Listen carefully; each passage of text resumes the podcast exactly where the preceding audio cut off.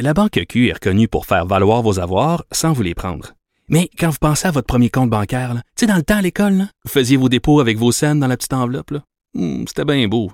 Mais avec le temps, à ce compte-là vous a coûté des milliers de dollars en frais, puis vous ne faites pas une scène d'intérêt. Avec la Banque Q, vous obtenez des intérêts élevés et aucun frais sur vos services bancaires courants. Autrement dit, ça fait pas mal plus de scènes dans votre enveloppe, ça. Banque Q. Faites valoir vos avoirs. Visitez banqueq.ca pour en savoir plus. Cube Radio.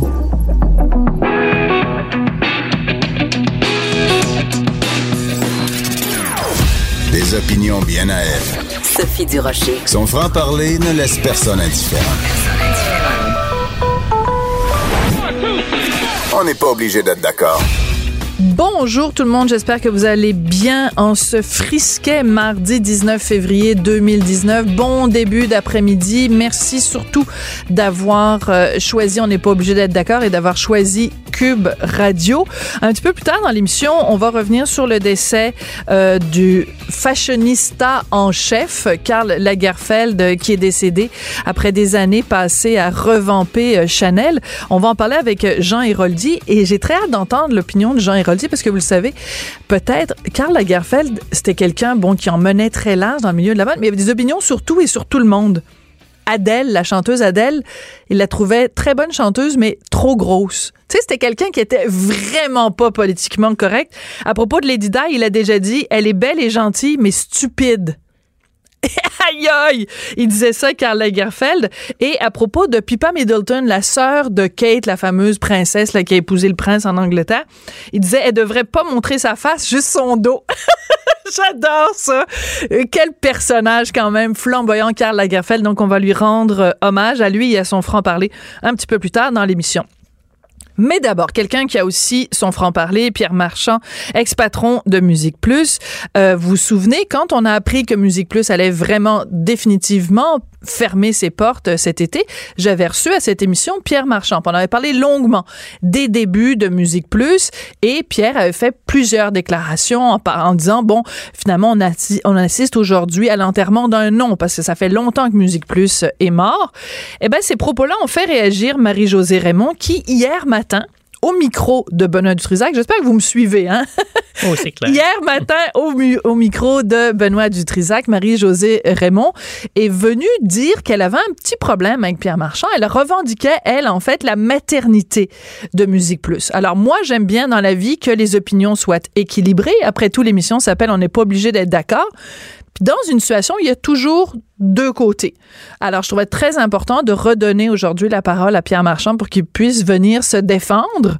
Bonjour, Pierre Marchand. Euh, bonjour, Merci d'être venu en studio. Ben, ça me fait plaisir d'être ici. vraiment. Alors, qui est le papa et qui est la maman de Musique Plus? On a l'impression que c'est une chicane de garde partagée, votre Écoute- affaire. écoute, ben c'est vrai, c'est vrai que ça pourrait avoir l'air ça de pourrait ça. avoir l'air de ça. Mais je, vais- je vais juste. euh, euh, euh, moi, je pense qu'il faut parler de la genèse de Musique Plus parce que les gens, les, les Musique Plus, on se souvient des grands moments de Musique Plus, Ouais. puis comment ça a marché, etc., puis la popularité. Moi, je veux juste revenir en arrière, puis peut-être parler du tout début, puis ça va être intéressant parce que vous allez comprendre comment ça s'est fait Musique Plus? Puis ça va un petit peu expliquer aussi le rôle de Marie-Josée Raymond, que je connais, là, c'est pas une étrangère. Elle sort pas de, elle sort pas d'une Non, de Cracker Jack. Puis tu ne nies pas qu'elle a joué un rôle Elle a joué un rôle, puis je vais en parler, absolument. OK, alors Mais- vas-y, mais- le mais- bas. Mais, mais- mais je voudrais juste, avant, avant de retourner dans le passé, parce qu'on va retourner en 81, en 80-81, c'est c'est Marie-Josée, ce qui, est- ce qui est étonnant, parce que là, je- j'imagine qu'elle va, elle va modifier ça, mais quelqu'un qui dit, moi, j'ai fondé ou cofondé une, une chose, une- dans ce cas-ci, une chaîne de télévision, il me semble que quand tu vas sur le web, Oui. tu regardes, il n'y a absolument rien. Et plus amusant que ça, c'est qu'il n'y a aucune, aucune référence, zéro, à part celle d'hier, quand elle a fait l'entrevue. Mais ce qui est encore plus étonnant, c'est que son propre Facebook, son propre Twitter, elle revendique pas non plus. Elle se met cofondatrice d'éléphants, productrice, Oui. animatrice. Puis là, tu fais 30 secondes. Là, Oui, bon. parce que c'est important de dire, de situer qui est Marie-Josée Raymond dans le paysage mi- C'était une médiatique. animatrice de télévision originellement, je pense. Terre des jeunes, je sais pas si vous vous souvenez de ça, les plus vieux. Euh, dans les années 60, ça n'a pas duré très longtemps. Moi, je me souviens du nom un petit peu. C'était un magazine pour jeunes, il me semble. Mais elle a beaucoup œuvré dans le fait- dans le domaine cinéma, du cinéma. d'abord Et en ce moment, cinéma. elle est avec Claude Fournier, donc elle est la conjointe de Claude Fournier, mais dans son propre nom, en son nom propre. Elle est aussi donc euh, euh, co-directrice avec euh, avec Claude Fournier de ce projet fabuleux de Québécois éléphant, donc de euh, restauration des films. Extraordinaire Bon. en passant. Très bien. Euh, oui. Donc, cela étant dit, c'est vrai, et Benoît l'avait fait remarquer hier, sur sa page Wikipédia, mais on n'est pas responsable de notre page Wikipédia, il n'y a aucune mention de lien entre Marie-Josée Raymond et Musique Plus. Mais ce que tu nous dis, toi, c'est que même elle, dans son propre CV public, elle n'associe pas son propre Non. nom à Musique Plus, qui est en effet assez surprenant C'est quand assez même. étonnant. Si c'est un compte Facebook, un compte Twitter, il me semble que tu vas. Met ses références, mais Musique Plus, c'est pas là. Mais bref, moi, Marie-Josée était là. Oui. moi- je veux quand même compter. l'histoire. Mon histoire, mais j'essaie d'être le plus subjectif, euh, objectif possible dans un cas comme ça. Je l'ai fait- parce que, en fait, en 1900, moi, j'ai commencé dans le monde de la télévision en 1981. Oui. Et en 81, la première personne qui m'a donné ma chance s'appelle André Chagnon, qu'aujourd'hui tout le monde connaît. Ben oui. Québécois et propriétaire de ce a bâti. Ben oui. Vidéotron, mais à l'époque, ça s'appelait Câble Spec et Câble Vision Nationale. C'est un ensemble de petits câbleaux qui a mis ensemble, qui a mis ensemble. Bon.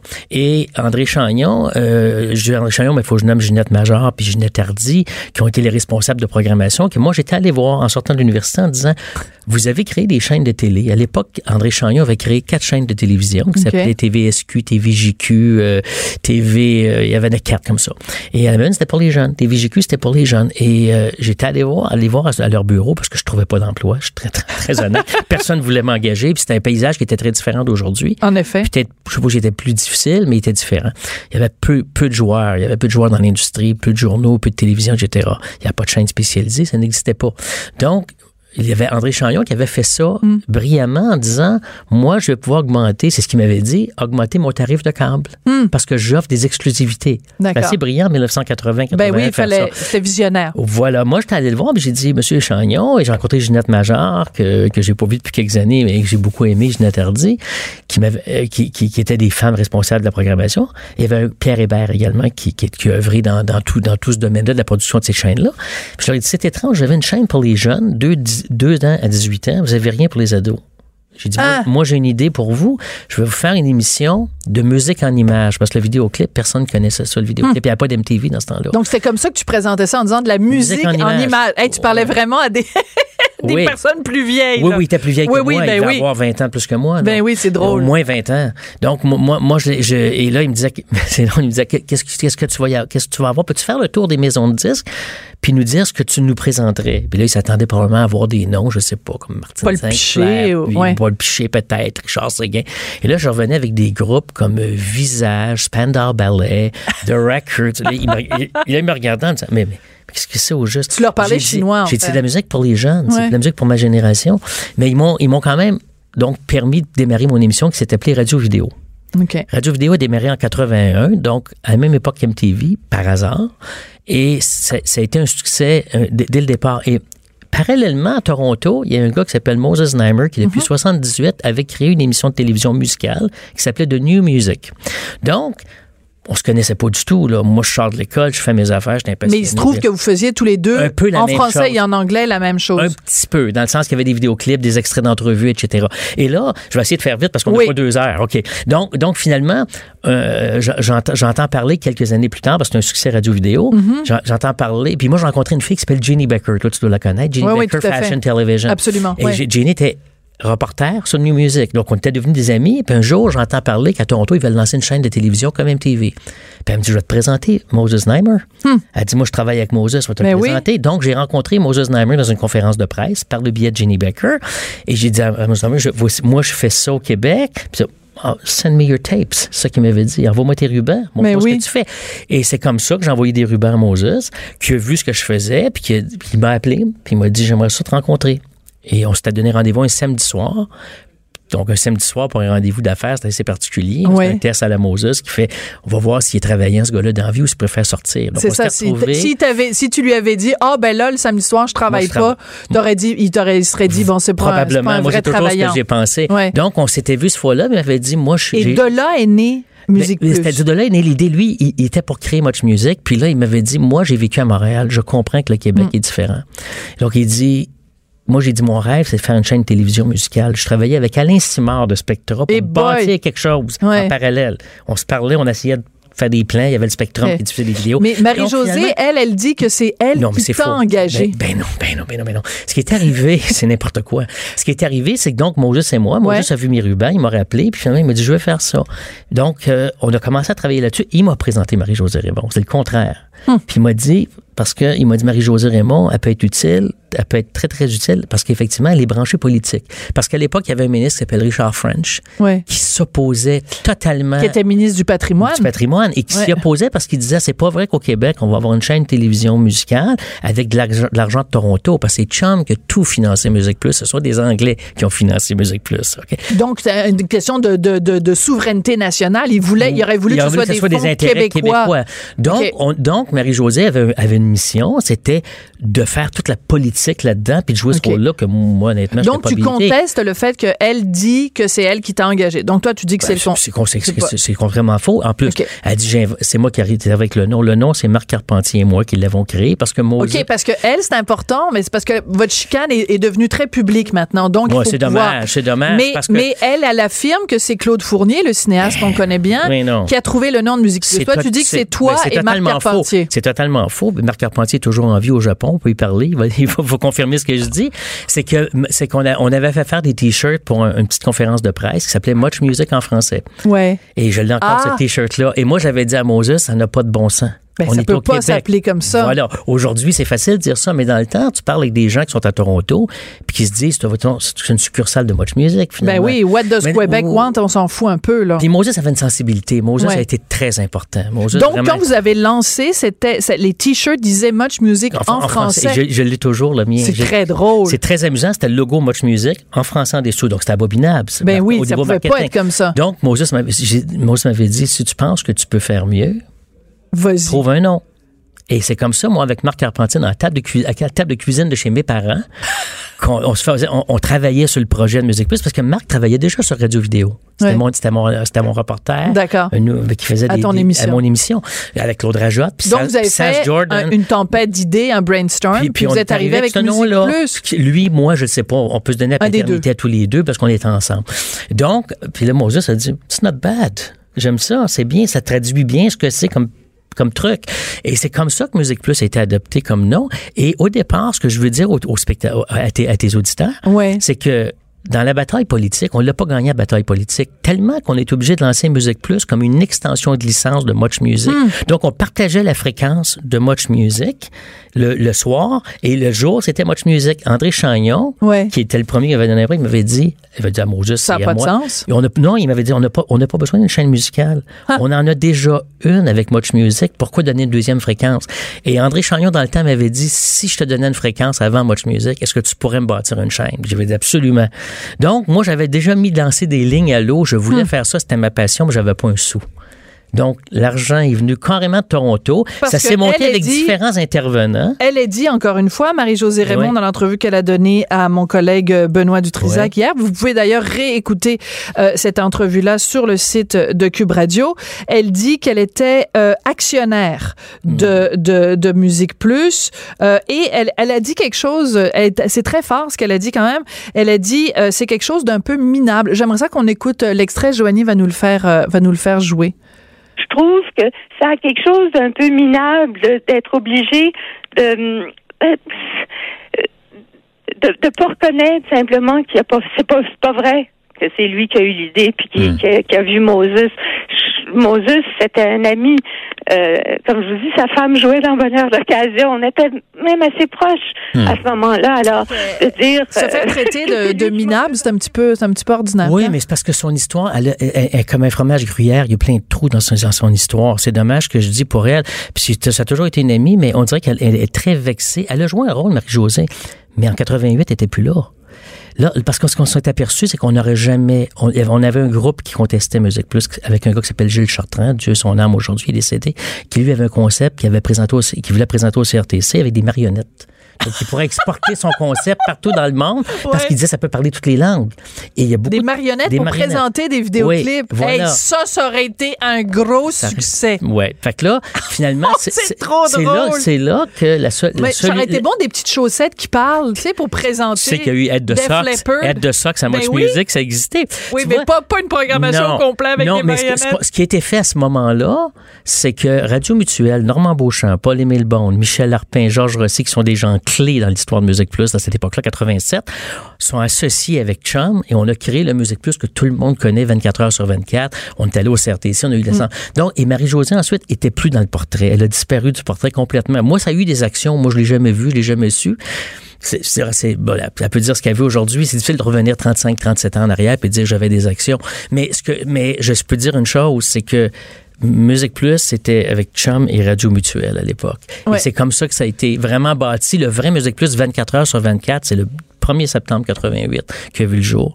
Puis le 2 septembre 86, on avait lancé l'extension, entre guillemets, de Much Music qui finalement a eu un succès. C'est vrai, mais c'était 5 par mois à l'époque. C'était offert sur... Je me rappelais pas qu'il fallait ouais, payer. C'est tombé à Je 10, me c'est rappelais tom- pas et c'est tombé à fallait 10 sous en 88 quand on est tombé sur la base. C'était 10 sous par mois. Ouais. On était la première chaîne spécialisée au Québec. Puis on était, Mais- on était pas assez cher, honnêtement. Non, Donc. Musique Plus n'a jamais eu de moyens, finalement, pour, euh, pour, ben, jamais eu de moyens, mais beaucoup de créativité, ce qui a fait en Voilà. sorte que voilà. Ben, c'est, euh, c'est aussi ça, c'est que le fait de pas avoir de moyens, parfois, ça force. euh, Il y a une expression, la- l'inventivité est la mère de l'inventivité, ou je, je, sais pas pense, quoi? je, pense La- que, je pense que oui. Le sous-financement est la mère de l'inventivité, c'est que ça te force à te débrouiller, puis aussi de pas t'asseoir sur ton gros derrière, mais de, de, de dégrouiller puis de faire des affaires différemment. Je pense que oui. Je pense que oui. Fait que la genèse de Musique Plus est un petit peu là. Radio Vidéo puis de New Music, chacun dans leur cadre respectif, ont un petit peu amené cette rencontre-là avec Moses. Mais il y a quelque chose, quand je regarde ça de l'extérieur, Pierre, Ouais. il y a quelque chose qui est quand même assez surprenant, c'est que là, c'est une chicane qui est quand même assez publique par, euh, ben, j'allais dire par médias interposés, mais non, puisque ça se fait sur les ondes de Cube où vous vous répondez l'un à l'autre. Mais il reste que c'est quand même assez particulier d'avoir une chicane comme ça pour une station qui, finalement, n'existe plus. Tu comprends? Si vous étiez en train de vous batailler pour la maternité de Mais quelque je- chose qui, qui existe puis qui est flamboyant, mais Non, dans le- mais je veux dire, je veux dire, honnêtement, je n'avais pas le goût de répondre à Marie-Josée. Je trouvais que ça valait pas la peine. Je lui ai parlé samedi, elle m'a appelé. Oui. elle voulait que j'émette un communiqué pour parler de son rôle. Je lui ai dit honnêtement, non, Marie-Josée, t'as as joué un rôle, mais t'as de là dire que t'es la, la fond- la fondatrice ou la, elle a dit même pas cofondatrice, je suis la fondatrice de Musique Plus. Non, ça va un petit peu loin. Et moi, honnêtement, Musique Plus est mort. Musique Plus a eu des belles années. Malheureusement, Marie-Josée n'était pas là dans toutes ces années-là. Et je, moi, la seule raison pour laquelle je voulais absolument ramener, mettre les pendules à l'heure de mon côté, c'est qui ne dit rien à Mhm. qui ne dit mot qu'on sent. Donc, moi, je me suis dit, je peux pas juste faire, oh, ça me dérange pas. Il y a, une il y a un côté de moi que ça dérange pas. Parce que moi, je pense que j'ai prouvé, tu sais, hier, j'ai regardé Sonia Benedra à qui j'ai parlé, Geneviève Bond qui ont écrit des trucs sur Internet, qui disent, c'est quoi ça? Tu sais, les, les- fait j'ai- je pense pas que j'ai besoin de défendre le fait que Moses Neimer et moi avons monté cette, cette chaîne-là, véritablement. Et l'argent est venu de Toronto au départ à 100 Il y a Est-ce que ça te fait de peine, de la peine que une, une, quelqu'un que tu considérais comme une amie Ben- euh, s'en prenne à toi de cette façon? Ben, ça, oui, puis ça m'a étonné, puis je sais pas pourquoi. Je me dis, as-tu besoin de 15 minutes de gloire à 75 ans? Je sais pas quel âge qu'elle a, Marie-Josée, Claude a 87 ans. Mais c'est quoi la fixation? Puis c'est pas comme. Elle, elle me reproche de ne pas avoir parlé d'elle chaque fois que je parlais de Musique Plus. Je m'en excuse. J'aurais dû spécifier que le rôle politique qu'elle a joué à l'époque a eu une certaine importance. C'est vrai. Mais en même temps, c'est quand on s'est associé avec des Québécois, puis on a eu un bureau chef à Montréal, que là, Musique Plus a pris son envol, puis que le CRTC, c'est André Bureau qui nous avait donné la licence au CRTC. Et je veux juste encore là amener juste un petit, un, petit détail. Mais Oui, quand, vas-y. quand, quand on avait présenté au CRTC, parce qu'on avait toujours ce compétiteur de marionnettes, Ah oui. Moi- oui, la grosse Ouais. compétition des marionnettes. Et- tu sais que tu fais ma journée en me vrai, racontant tu savais ça. pas là. cette histoire-là. Les gens se L'affaire des de ça. marionnettes, Les gens écoute, se c'est souviennent pas trop ça. drôle. Ça, tu peux refouiller dans le CRTC. Ben oui, mais je te crois. Et, euh, et donc, euh, on avait, moi, on a- moi, j'avais rencontré à peu près une trentaine d'artistes québécois à l'époque. On parle de Jerry Boulet, Serge Fiori, Rocky Belles Oreilles, Richard Séguin, Paul Piché, des gens comme ça qui étaient actifs au début des années 80 et qui, je, je leur demandais dans une vidéo de me dire l'importance d'avoir une chaîne francophone au Québec. Et donc, donc évidemment, quand on a présenté les vidéos sur RTC, ce que le monde ne faisait pas de présenter des vidéos, je me souviendrai toujours d'André Bureau, qui est un chic monsieur que je salue. André avait dit, on, on sait à quoi s'en tenir. Et je veux juste, donc, on avait eu notre licence. Ben je oui. pense qu'on a prouvé qu'on on aimait la culture québécoise. québécoise. Et, et je vais terminer sur une chose, c'est que Marie-Josée a dit une chose qui m'a fait beaucoup sourire. Elle me dit, moi, je me battais pour la culture francophone parce que mes amis m'appelaient Charles Lebois du Frein pour me dire, je veux faire des vidéoclips, mais où on va Mhm. Les diffuser? Est-ce que vous savez c'était quoi la licence du CRTC en 86? Non. Le pourcentage de musique francophone que Musique Plus devait jouer? Non. 3 Donc, je pense pas que c'est avec ça qu'on aurait sauvé la langue francophone et la culture. C'est avec le Musique Plus 24 heures, Ouais. qui là, on a eu 20 puis on est monté jusqu'à 35% de programmation. 35 on, joue, on, de joue à peu près, on joue à peu près 40 honnêtement, pour vrai. Vous alliez au-delà de ce que vous demandait euh, ouais. le CRTC. Oui, tout à fait, Ben ouais. écoute, euh, euh, Pierre, moi je trouvais ça important que tu puisses venir euh, aujourd'hui sur les ondes de, de, de Cube Radio pour remettre les pendules à l'heure. Ben écoute, les gens se feront leur opinion, ils écouteront ils les deux entrevues puis ils décideront euh, qui qui ils croient. Ils sont, s'ils sont nostalgiques, ils peuvent aller sur YouTube et regarder des extraits de l'époque. voilà, on va se laisser là-dessus. Pierre, euh, merci beaucoup d'être venu. Donc Pierre Marchand, euh, ex-patron de Musique Plus. Écoute, qu'est-ce que comment veux-tu qu'on te présente? Ex-fondateur de, de Musique Plus? j'étais, moi, j'étais le cofondateur. Moses Neimer a joué un rôle hyper important. D'accord. Faut Moses est bien important. Ben non, c'est sûr, Moses, il est- de toute façon, il est toujours, euh, son nom revient, revient tout le temps. Euh, ben merci, je trouvais ça important, comme je te Sophie. dis, que tu puisses euh, donner euh, le contrepoids, parce que bon, la vie c'est pas toujours euh, blanc et noir, mais il faut au moins euh, montrer toutes les nuances de gris qu'il peut y avoir dans, dans un dossier. Merci beaucoup, euh, Pierre Marchand. On n'est pas obligé d'être d'accord, mais on peut en parler. De 14 à 15. Sophie Durocher. On n'est pas obligé d'être d'accord. Cube Radio. Le créateur mode euh, Karl Lagerfeld est décédé. Dans le domaine de la mode, c'est à peu près comme si on disait euh, dans le domaine de la religion, comme si le pape était mort. On peut dire que Karl Lagerfeld, c'est un peu le pape de la mode. Alors, pour en parler, j'ai avec moi en studio Jean Hérodi, qui est chroniqueur mode et designer. Ma comparaison est pas, est pas fofolle de Ben, dire que c'était le pape. donné hein. que Saint-Laurent est déjà disparu. Ben que, voilà. euh, tu sais, Saint-Laurent, les, les plus vieux, là, Karl Lagerfeld faisait partie peut-être de de ceux finalement qui, qui étaient prêts à partir. C'est triste à dire. Parce qu'on pensait que C'est la fin d'une génération, en fait. Oui, en fait, Karl Lagerfeld, on pensait pas qu'elle allait disparaître parce que, faut l'avouer, à 85 ans, euh, tout le temps, euh, make-upé de la même manière. euh, on s'entend qu'il y avait une, qu'il y avait une, euh, une perruque sur la tête. Là. C'est pas Une ses moumoute, Une moumoute. Ben, une c'est ça, une moumoute sur la tête avec euh, les lunettes. Je sais Ouais. pas, je t'ai montré tantôt une photo de lui sans lunettes. Hi, Et ça fait peur. Il, il vient chercher plus son âge, mais sinon, on avait de la- du mal à dire quel âge D'ailleurs, lui-même avait de la misère à le dire parce qu'il savait pas s'il était né en 33 ou en 35 ou c'était un petit peu mélangé. Oui, c'est ça. En fait, il avait cette coquetterie aussi. Passé un certain âge, on ne dit plus son âge, donc j'imagine que ça, ça correspondait aussi à ça. Euh, quand on a l'image de Karl Lagerfeld, on le voit tout de suite avec sa chemise, Noir et blanc. euh, sa chemise toujours habillé en noir Ouais. et blanc, sa chemise blanche col monté. D'ailleurs, tu es arrivé Ouais, aujourd'hui. ouais, avec un pied de colle qui est extrêmement Portant- haut. Oui. Et moi, c'est une chemise Karl Lagerfeld que j'ai achetée aux États-Unis, euh, je pense que ça fait deux ans. Parce que C'est pas j'aimais- portable? Ben, euh, c'est portable, oui et non. Ça dépend pour des soirées. avec- mais c'est pas très confortable, ça, c'est sûr. Mais quand il avait fait une collaboration avec H&M il y a de cela quelques années, il avait fait aussi sa chemise avec le pied de colle très haut que j'avais acheté, mais qui ne me fait plus. Fait que quand j'ai vu Ah. celle-là, qui est encore plus haute, mais lui, lui, je pense qu'il portait cette chemise-là parce qu'il avait perdu beaucoup de poids. À une certaine époque, il, il était lui-même obèse Oui. et euh, avait perdu comme, euh, je sais Je pas. me rappelais pas son Oh, oui. passage obèse. Très, très obèse. Et je pense que là, la chemise aidait à faire Ah. cacher les petits, euh, les petits replis. Alors, je, je l'ai vu une fois, je l'ai croisé une fois. J'étais à Paris, rue de Rivoli, dans une magnifique librairie de que des livres d'art. Et il était là. Et c'est c'est comme un mythe, tu sais. C'est Ouais. comme rencontrer Pablo Picasso ou comme rencontrer. C'est comme euh, si tu vois Mickey Mouse d'un magasin. Ouais. Dans le sens que. C'est une drôle de non, comparaison. le vrai Mickey Mouse. Oui. là, le- parce que tu as ouais. l'impression que c'est un personnage Ouais. Qui, qui est comme mythique, mais qui n'existe pas en chair et en os. Alors, quand tu arrives face à face avec Karl Lagerfeld, alors il avait ses, ses manches Ses là, gants. qui descendaient, Ouais. oui, c'est ça, avec des gants, sa, sa chemise à jabot, plein de bagues et tout ça. Des bijoux. Et, euh, et je veux dire, à un moment donné, je me suis dit, cette personne-là est tellement comme grimée. Il me faisait penser un petit peu à Michael Jackson. Un peu. C'est un peu un Michael Jackson euh, des années euh, un peu plus un peu plus âgées, mais effectivement, il y avait euh, le côté bijou des fois collier, euh, les gants un peu à la Michael Jackson. Je sais pas s'il était bon dans le moonwalk, mais est-ce que tu l'avais salué? As-tu- eu l'occasion d'avoir un j'étais- échange? J'étais trop gênée. Puis de toute façon, moi, je suis pas vraiment une, une fashionista. Tu sais, je suis pas quelqu'un qui capote sur la mode. Tu m'as, si j'avais rencontré, je sais pas, Jacques Dutronc ou quelqu'un dans Ouais. le domaine de la chanson, parce que moi, c'est mon gros truc, je serais allée voir cette personne-là ou, Ouais. ou un acteur de cinéma que j'aime beaucoup. La mode, c'est- bon, c'est pas vraiment mon, mon, Moi, mon moi, c'est ce que j'ai fait. Toi, tu l'as rencontré. Moi, je suis allé au show de. Céline Dion à Las Vegas et euh, le show de Céline a été cancellé à raison de santé et ça faisait une demi-heure qu'on attendait et là tout le monde était dans la salle, personne ne savait que le show était cancellé et là j'ai vu Karl Lagerfeld entrer, puis j'ai dit ben c'est sûr que le show est en retard parce que Petit Carl est en train de jaser avec Céline en arrière, tu sais. Mais euh, finalement, non, le show était cancellé.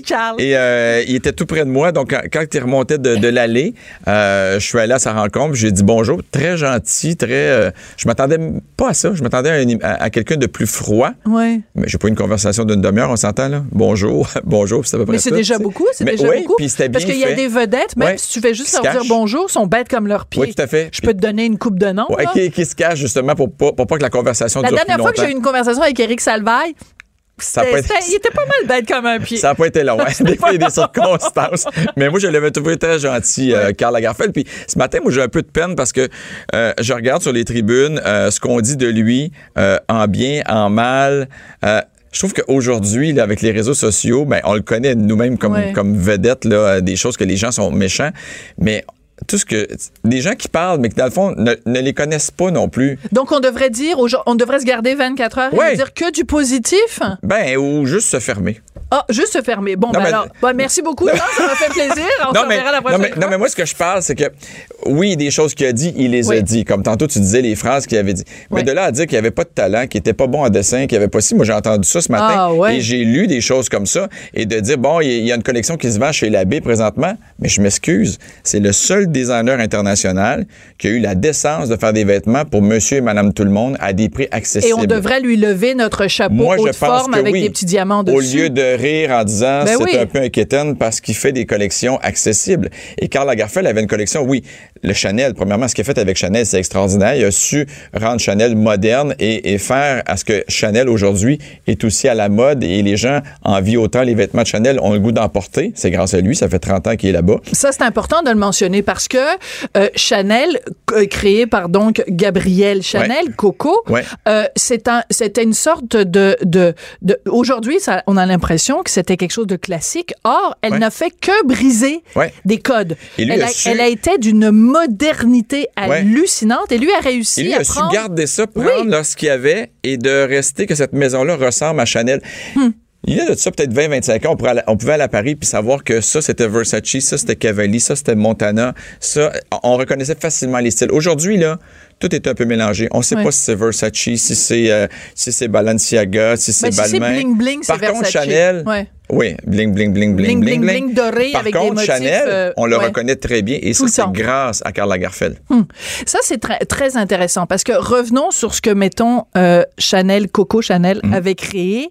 Euh, c'est, bon, d'abord de prendre le vêtement des palefreniers, la, Ouais. surpiqué. Mhm. Donc, elle avait pris, euh, elle l'a mis sur des tissus, mais elle l'a mis sur du cuir, Ouais. d'où le sac à main, la, la chaînette avec le, le, le, le cuir dans la chaînette. Puis lui, il a repris tous ces codes-là Ouais. pour les amener ailleurs. Donc, c'est pour ça qu'aujourd'hui, on reconnaît les aussi du Chanel. les réinventer, les faire évoluer, mais dans un bon sens, parce qu'il y a des Ouais. maisons de couture qui ont évolué, mais ça, ça a fait euh, leur, leur mort finalement de ces ça, on maisons. les reconnaît plus. Non, puis on n'en veut plus. On- Ouais. ça, ça a complètement disparu. Mais Karl Lagerfeld, autant il y a ses lignes haute, haute couture, il y a une autre gamme que moi je vais souvent à cette boutique-là quand je vais à Londres, euh, qui, est, sa- qui est une boutique de vêtements chère, mais pas tant. Tu sais, je sais pas, une chemise pour homme, c'est peut-être 200 euros. C'est cher, là. Mais c'est pas euh, Hmm. C'est comme 1000 300 euros non plus. Ouais, c'est ouais. ça. Et, euh, et, et là, maintenant, avec comme l'abbé, dans les magasins aussi américains de, de grandes chaînes, on retrouve des chemises à 79, 80, euh, des robes à 100, 115 dollars. Donc, je trouve que c'est au, au client de choisir, mais c'est le fun d'avoir cette ouverture-là. En même temps, ce qui est intéressant avec Karl Lagerfeld, au-delà du travail qu'il a fait, mettons, pour une maison de mode comme Chanel, c'est aussi le personnage qu'il a Ouais. créé. Tu sais, euh, ben, je veux dire, tu sais, mettons, euh, mettons la, la Anna Wintour de Vogue Ouais, Magazine, c'est un personnage. Puis tu sais, quand tu regardes un film comme The Devil Wears Prada, Ouais. tu sais, c'est comme tout l'univers de la mode. Il y a comme des, des personnages, des icônes. Et il y a que dans le domaine de la mode qu'il y a des gens comme ça, là, euh, hyper flamboyants. Ou tu sais, mettons en musique, il y a un Elton John. Donc on peut dire que Karl. Lagerfeld, c'est peut-être le Elton. John de la mode. Mais donc, c'est aussi ça qu'on pleure aujourd'hui. C'est la disparition de cette personne-là qui qui était puis- entière. Ouais, et qui se servent de leur image. À la boutique de Karl Lagerfeld, justement, à Londres, on retrouve beaucoup. Et moi, je trouvais que c'était un peu, à la limite, un peu too much à un moment donné d'avoir la, la- la petite tête de profil avec la petite queue de cheval partout sur les vêtements et son Ouais. chat choupette aussi, qui est sur les sacs à main, qui est sur les casquettes et tout ça. Mais lui, c'était ça qu'il qui, qui aimait, puis il en était fidèle. Donc, d'une collection à l'autre, on voyait Choupette revenir, ça c'est sûr, à une place ou à une autre. Heureusement qu'il n'a pas amené Choupette chez Chanel. Peut-être que ça aurait pas eu le même succès. peut-être. Oui, ça aurait peut-être été un peu, un peu trop bling bling. Euh, un, un créateur aussi de mode, mais photographe aussi. Oui, oui. Donc, il avait l'œil. Il était styliste aussi. Donc, Ouais. il pouvait. Il y a des gens qui l'ont dit, là, euh, qu'il l'avait vu faire avant de rentrer en, en- en défilé, euh, de tailler euh, une Ah, cravate, oui? une ceinture. Il avait l'œil. Et ça, je pense que l'œil photographique, c'est ce que ça prend quand tu es styliste. Et euh, effectivement, il donnait beaucoup de temps pour la photo. Et je pense que c'est- un gars qui se passionnait, qui disait qu'il allait jamais prendre sa retraite parce que Hmm. il aimait son travail. Il se, écoute, pour travailler encore à 85 ans, et d'être encore sur des collections comme Chanel, il le faisait pas pour avoir plus d'argent, ça c'est sûr. Je pense qu'il le faisait par la passion et peut-être parce qu'il avait peut-être travaillé fort aussi pour arriver où il était aujourd'hui. Tu m'as montré, donc je l'ai dit, tu es arrivé aujourd'hui euh, en chemise portant euh, ta chemise. D'ailleurs, euh, mon collègue Thomas a mis la, la photo sur les médias sociaux, donc vous allez retrouver ça sur, sur Instagram et sur Twitter, enfin bon, sur toute la, la déclinaison des, des médias sociaux. Mais tu m'as montré aussi, c'est très drôle, c'est cette année, Oui. tu t'es habillé en Karl Lagerfeld Ouais, j'avais pour party. l'Halloween. J'avais un, party d'Halloween. Je me suis dit, à quoi je me déguise puis que ça pourrait être, ça pourrait être drôle. Puis dernière minute, j'avais ma chemise déjà Karl Lagerfeld. J'ai mis ça, j'ai mis une cravate noire, j'ai ajouté des bijoux un peu à la Michael Jackson. J'ai pris des gants, j'ai coupé les doigts euh, et euh, la j'ai acheté une, une perruque blanche de de, euh, de Thor ou de je sais pas qui, de cheveux longs. J'ai coupé ça. J'ai fait, ça m'a pas pris de temps là. J'ai arrangé ça. Et quand je suis Ouais, arrivé, pas pris de temps parce que tu t'appelles Jean Héroldi. Ouais, Moi, ça m'aurait pris quatre Et jours. quand je suis arrivé mais- au, euh, au party, la première personne, elle m'a dit Est-ce que tu es déguisé en Renan Gélil J'ai dit non. J'ai dit non, c'est Karl Lagerfeld. Et la personne, elle m'a regardé en voulant dire C'est qui C'est ça? qui ça, Karl Lagerfeld? Je me suis dit Oh. Ouais, c'est vrai que c'est un personnage des gens de la mode, mais euh, pour nous, on, on le connaît très bien, mais pour le monsieur, même tout le monde, des fois, c'est peut-être moins évident. Non, mais moi, je pense que cette personne-là, je, je- tu me diras son nom après, là, une fois que l'émission sera terminée, mais euh, n'a- n'avait pas nécessairement beaucoup de culture Non, générale. mais exactement. justement, c'est ça la force Ouais. de Karl Lagerfeld, c'est justement d'être un visage tellement reconnaissable et tellement... À euh, moins que pour elle, je ne lui ressemblais pas du tout. c'est un des deux. Mais il me semble que j'étais pas pris. Peut-être qu'elle était juste en train de te dire ton costume est vraiment pas... Oui, c'est ça. Peut-être que c'est ça. T'es qui, tu sais? Ouais, je repense à mon déguisement. Non, mais j'étais quand même fier. Vous irez voir sur mon Facebook. j'étais fier de mon déguisement. C'est très bon. Euh, en, en terminant, Jean, euh, qui aujourd'hui reste, parce que bon, tu les as nommés, Yves Saint-Laurent, Dior, euh, maintenant Lager- Lagerfeld, qui reste comme grand nom dans le domaine euh, de la mode, Mais qui pourrait avoir le même impact. C'est-à-dire que, par exemple, tu disais tout à l'heure, avec raison, quand on se promène dans la rue et qu'on voit quelqu'un qui porte du Chanel, on reconnaît le style Chanel. Ouais. Mais tu sais, aujourd'hui, je m'emmène dans la rue, moi, quelqu'un, il porte du Prada. Pff, pas vraiment capable. Bon, je suis pas dans le même milieu que toi, évidemment, mais des, C'est signes, une, une Ouais. marque aussi distinctive Ouais. que ça, tu sais, même du Stella McCartney, Mais peu importe. là. quoi? Je vais te nommer un nom, puis je me rappelle même pas s'il est mort ou s'il l'est pas, parce que des fois, il meurt. Comme Vas-y. Azzedine Alaya est mort, est mort, ça fait quelques années. Oui. Et j'ai vu ça ce matin, je fais, ah oui, c'est vrai. Valentino. Je me rappelle plus s'il est mort ou s'il l'est pas, mais moi, Valentino. Je pense que oui. C'est un de mes préférés et je pense qu'il est mort il y a quelques années et j'avais vu son, son associé dans, une, bou- dans, dans la boutique Valentino à Los Angeles, mais je me rappelle pas s'il est mort ou pas. Mais il y a tellement de bons créateurs aussi qui ont disparu au long des années, euh, comme Claude Montana qui était mon idole, qui a complètement disparu. Donc ces marques-là qui perdurent, euh, je sais pas, je connais pas nécessairement beaucoup non plus les nouveaux créateurs, mais euh, il y en a beaucoup qui sont morts. On pense à Balmain, Balenciaga, Ben Dior, Yves Saint Laurent, maintenant Lagerfeld, euh, Chanel. Il y en a beaucoup plus de l'autre côté. Que, ben, il y en a autant de ce côté-ci, mais c'est des gens qu'on. Il est encore en vie et il a 86 ans, Monsieur Valentino. Ah, Me, me souffle à l'oreille, Joanie donc il est Henry. encore vivant et moi je trouve que le talent de Valentino, les, les, les, les détails de ses vêtements, c'est extraordinaire. Moi je peux rester une demi-heure devant la vitrine de chez euh, Valentino sur de, de, la, de Montaigne. Je pense qu'il y en a une à Paris. À Paris. Et c'est incroyable, c'est de l'art. Mais c'est de l'art. Et, c'est pour ça que je trouve ça intéressant que tu sois venu aujourd'hui nous en parler. Parce que pour moi, que Karl Lagerfeld euh, euh, meure et qu'on en parle, qu'on prenne 15 minutes de temps d'antenne pour en parler, il y a peut-être des gens qui disent, ah, ben, c'est superficiel, Mhm. la, la mode et tout ça. Je m'excuse. Euh, une robe haute couture de Karl Lagerfeld sur lequel des petites mains de Chanel Mhm. Tout à ont travaillé pendant trois mois Ouais. à, euh, À broder. mais à broder des Ouais. perles Ah une ouais. à une. C'est incroyable. C'est un travail artistique, artisanal, artistique. C'est incroyable. Euh, de très très haut niveau. C'est pas pour rien d'ailleurs que euh, tout récemment il y avait une exposition Balenciaga justement à Montréal. Il y a déjà eu évidemment des expositions Saint-Laurent, Mhm. Ouais. euh, Jean-Paul Gaultier et tout ça. Donc la mode, c'est un art au même titre que la peinture, le cinéma. C'est un art, on dirait qu'il ne dure pas, par contre. Ouais. Tu sais, contrairement à une toile où, on- avec les années, ça va prendre la valeur, il y a des vêtements qui sont assez beaux, qu'on pourrait les mettre dans un cadre. Mais peut-être qu'un jour, ça sera un, autre art qu'on va acheter, je sais pas. Parce que dans les magasins, euh, on va chez Harrods à Londres, il y a des vêtements, c'est 3 000, 4 000, 10 000 dollars du vêtement, mais c'est des œuvres d'art, c'est pas des vêtements pour porter. C'est tellement beau, c'est tellement bien fait également. Tu quand, moi, je, La finition. Contrairement à Karl Lagerfeld qui Ouais. disait qu'il ne savait pas coudre, moi je sais coudre et je suis, je suis capable de voir le travail qu'il y a alentour d'un vêtement. Et c'est dans le cas de Valentino, c'est incroyable. et à quel point ça permet de sublimer aussi euh, une personne. Euh, il y a quelques années, j'étais allée en Italie, il y avait une exposition sur la Callas, sur Maria Mm. Callas, et il- c'était absolument extraordinaire. hein, C'était à Vérone. Et à un moment donné, dans une des salles de l'exposition, il y avait tous ces costumes de scène et ces robes dans la vie de tous les jours qui étaient faites par les plus grands euh, euh, designers de mode. Et c'était comme indissociable. T'associes la calasse avec ses robes, t'associes les robes avec la calasse. Pour moi, c'était aussi important cette, cette, cette, cette, euh, salle-là dans l'exposition que la scène, la, la salle où on avait les partitions des grands opéras qu'elle avait, qu'elle avait joué et tout. Alors, je veux dire, pourquoi, pourquoi la mode serait Ah, un il y a mode de, très- de euh, très, très belles expositions. Moi, j'en ai manqué une d'Alexander McQueen à Londres parce qu'il fallait acheter ses billets d'avance. Je suis allé voir Versace à Berlin où là, je me suis dit une chance que, une chance que Versace n'est pas vivant parce que c'était atroce. Ah ouais. Mais en général, ça vaut la peine de se déplacer. Je suis allé voir Gauthier en spectacle à Berlin. Maintenant, il fait des shows avec des costumes où c'est Ah une ouais. magie incroyable. C'est, euh, Hey, parlant de Versace, es-tu allé à Miami manger dans la maison que Versace avait? Je m'étais dit qu'à mes 50 ans, je allais dormir là. Tu peux pas Que- dormir. Oui, tu peux dormir là.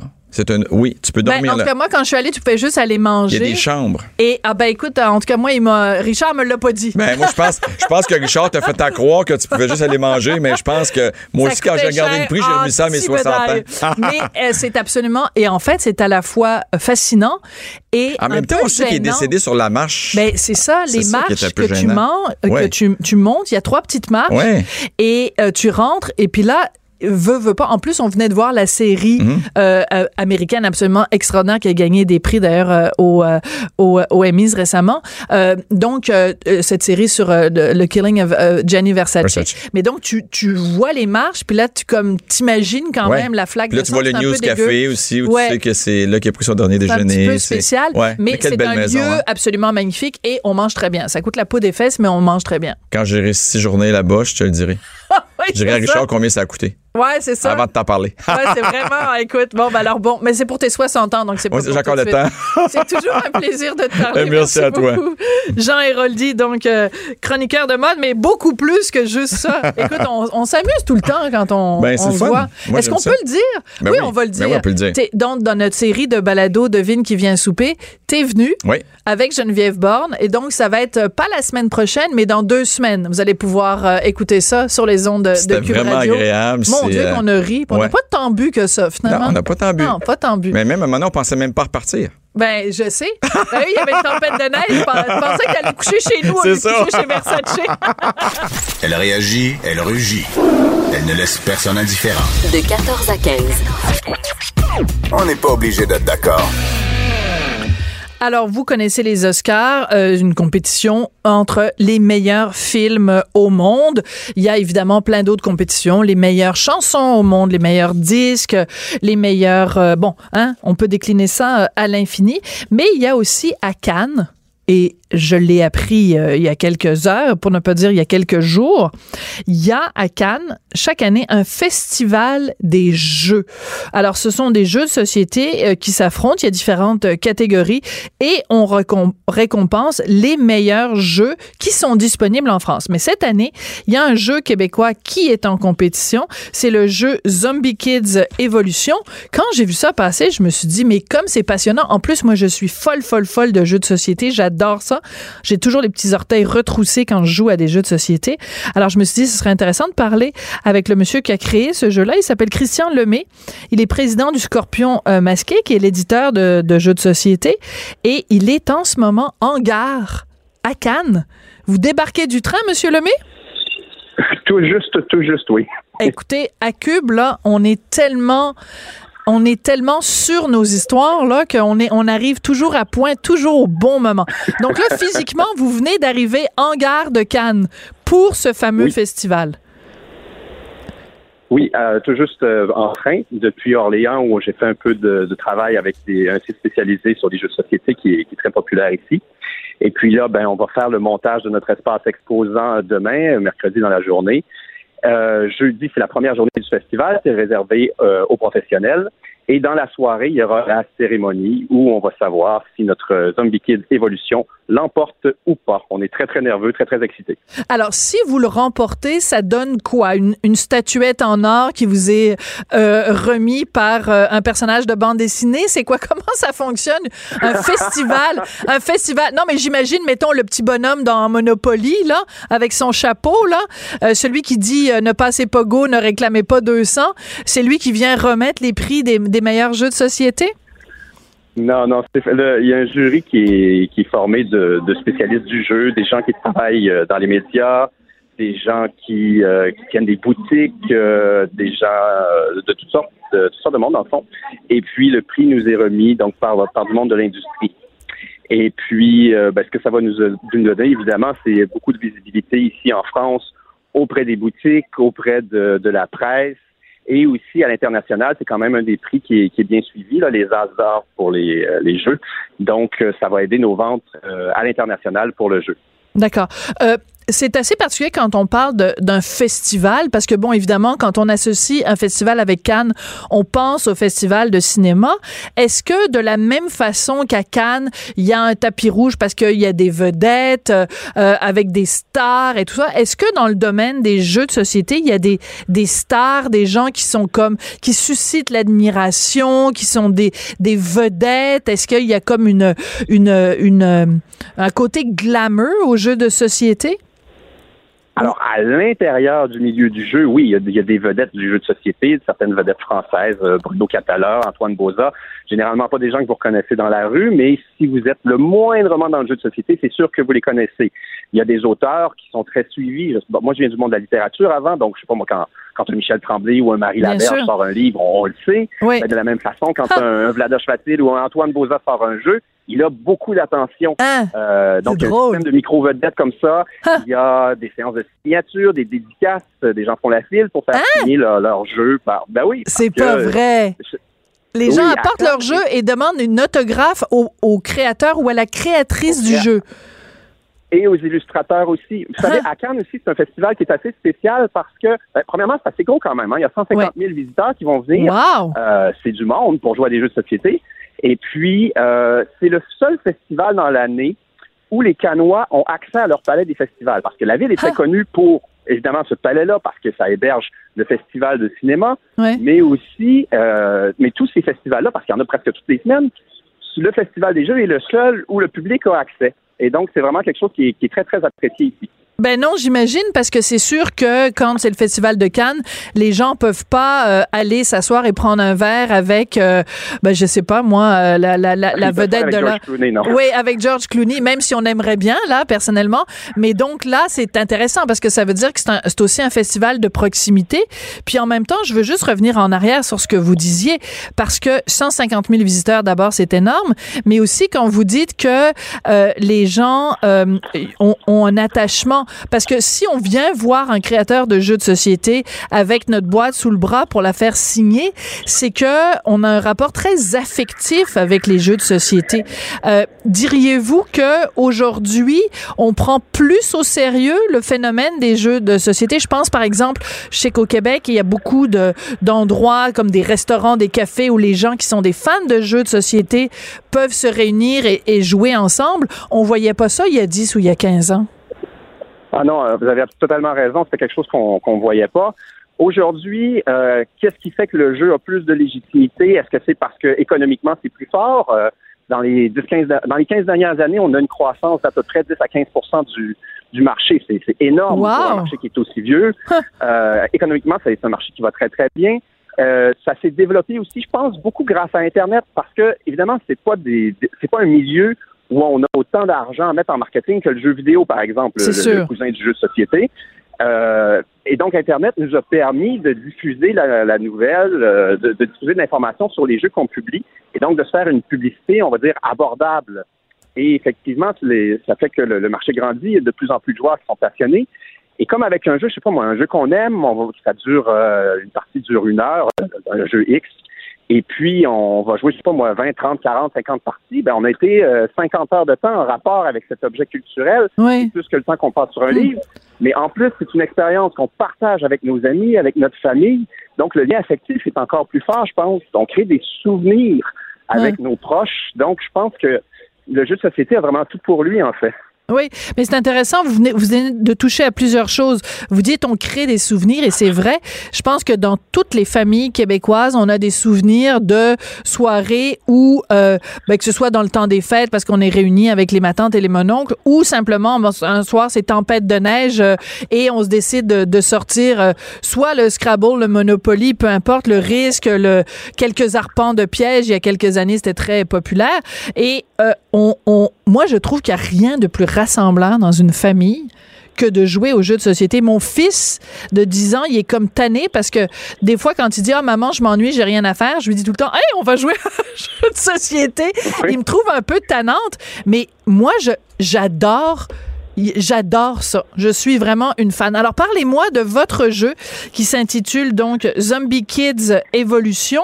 Est-ce que c'est uniquement pour les enfants ou je pourrais, par exemple, y jouer euh, avec, euh, avec mon mari ou avec un invité à ma prochaine émission euh, Devine qui vient souper? Ben, c'est un jeu qui est d'abord destiné aux enfants. On a mis 7 ans et plus sur la boîte. Mais ce que j'ai observé, ce qui m'a surpris, c'est que justement, plusieurs adultes euh, s'y sont, sont adonnés, hmm. même plusieurs euh, d'entre eux qui étaient des passionnés de jeu, des, gens qui sont habitués à, jouer des jeux costauds, relativement compliqués, relativement longs. Ils ont trouvé plaisir dans ce petit jeu qui est familial. Hein. Zombie Kids, d'une partie, ça dure à peu près une quinzaine de minutes. Ah oui. Mais ce qui fait oui, c'est très rapide. C'est un jeu coopératif. Donc, on, est tous les joueurs ensemble contre les zombies qui essaient d'envahir l'école, puis il faut les repousser. Et donc, à la fin, les joueurs vont gagner ensemble contre les zombies ou perdre ensemble contre les zombies. Mais ce qui est très, très, très particulier dans ce jeu-là, c'est que d'une partie à l'autre, on va, il y a une jauge de progression là, qui mesure notre avancée dans le jeu. Et d'une partie à l'autre, on va ouvrir des enveloppes mystères dans lesquelles il va y avoir du nouveau matériel de jeu. D'accord. Donc, d'une partie à l'autre, le jeu évolue. Les règles seront plus les mêmes et vous n'aurez pas le, même jeu d'une fois à l'autre. C'est vraiment très, très, très particulier, très original. Et mais euh, en même temps, une fois qu'on a ouvert euh, les, les enveloppes, euh, on n'a plus à les réouvrir. Donc, l'effet de nouveauté s'effrite. Ou alors, on joue une partie avec quelqu'un qui qui est pas au courant des enveloppes et à ce moment-là, il y a un autre aspect de nouveauté. c'est une bonne question. il, y a quand même, il y a quand même 13 enveloppes à ouvrir, ce qui vous dit ah, que vous aurez joué une bonne trentaine de parties avant d'arriver au bout qui vous en donne, euh, j'allais dire, pour votre argent. Pour votre argent. Euh, mais à tout moment, on peut jouer avec les règles qu'on avait avant d'ouvrir les enveloppes. Donc, c'est un jeu qui est un peu, euh, qui, est adaptable, en fait, qu'on peut choisir ce qu'on met dedans. D'accord. Alors, vous nous disiez tout à l'heure que c'est un marché qui est en pleine croissance. Vous disiez euh, une augmentation de 10 à 15 euh, euh, au cours, au cours des ans. Comment, comment on fait quand on crée un jeu vidéo, un jeu de société? Est-ce qu'il y a des, des droits d'auteur? Est-ce que c'est comme protégé? Comment, comment ça fonctionne? Ça fonctionne exactement de la même façon qu'en littérature. Donc, on a, on a un auteur qui crée un jeu et qui va essayer de trouver un éditeur pour euh, publier le jeu, pour le mettre en marché. L'éditeur revend les jeux à un distributeur qui, lui, se charge de, de les vendre aux boutiques. Et puis, effectivement, moi, quand je signe un contrat avec un auteur, eh bien, je, je verse une avance à l'auteur et je m'engage à lui verser après ça un pourcentage sur mon chiffre d'affaires euh, pour son jeu. Donc, est-ce que c'est payant? Pour un auteur de créer des jeux vidéo, euh, voyons, des jeux de société. C'est-à-dire, j'imagine que s'il en vend 150 000, oui, ça commence à être payant. C'est ben, exactement euh, comme vous venez de le dire. Euh, il en vend 2000, bon ben ça fera pas ça fera pas une grosse année. Mais euh, par exemple l'an dernier on a lancé un jeu qui s'appelait des cryptos. On va effectivement arriver à 150 000 unités vendues. Ben c'est assez pour payer un c'est assez pour payer un bon salaire pour une année. Donc euh, il y, a, moyen de vivre. Il y a quelques dizaines de personnes sur cette planète qui gagnent leur vie comme ça en créant des jeux de société et en recevant des droits d'auteur. Mais vous nous, vous nous disiez tout à l'heure, en plus, qu'il y a des gens qui sont comme des, des, des, Michel Tremblay ou des Dany Laferrière de la, de la création de jeux de société. Donc, des gens qui euh, régulièrement arrivent avec leur jeu de l'année. Donc, c'est pas quelqu'un qui a une idée simplement, mais quelqu'un vraiment qui a une œuvre complète, c'est-à-dire qui, qui se renouvelle et qui arrive avec des nouvelles choses chaque année. Oui, oui, on peut, on peut analyser le, la création de jeux de société euh, un peu comme on, on va utiliser des, des outils pour analyser euh, d'autres milieux artistiques, d'autres milieux de création. Euh, même, euh, je m'étais servi de, de, ce que j'avais appris en sociologie de la littérature pour du Pierre Bourdieu pour l'appliquer. On est rendu loin, mais pour l'appliquer au marché du jeu de société. Et puis, l'analyse fonctionne aussi. Donc, il y a vraiment tout un tout le tout, tout, le pan culturel en fait s'applique aux au jeux de société. C'est vraiment passionnant. C'est passionnant. Alors donc, euh, jeudi, vous allez avoir euh, la, réponse et euh, vous dites que vous avez un stand. Donc, les, les, les Français ont déjà accès aux jeux de, de, de, zombies. Et est-ce que ça marche bien? Il se, il se vend bien jusqu'ici? Ah oui, ça, ça a surpassé toutes nos attentes. ah oui. Même celui de notre distributeur en France, avec les prévisions, on les a, on les a explosés, comme on dirait. Donc, le jeu vend super bien. Il est disponible au Québec aussi, d'ailleurs. Euh, en boutique.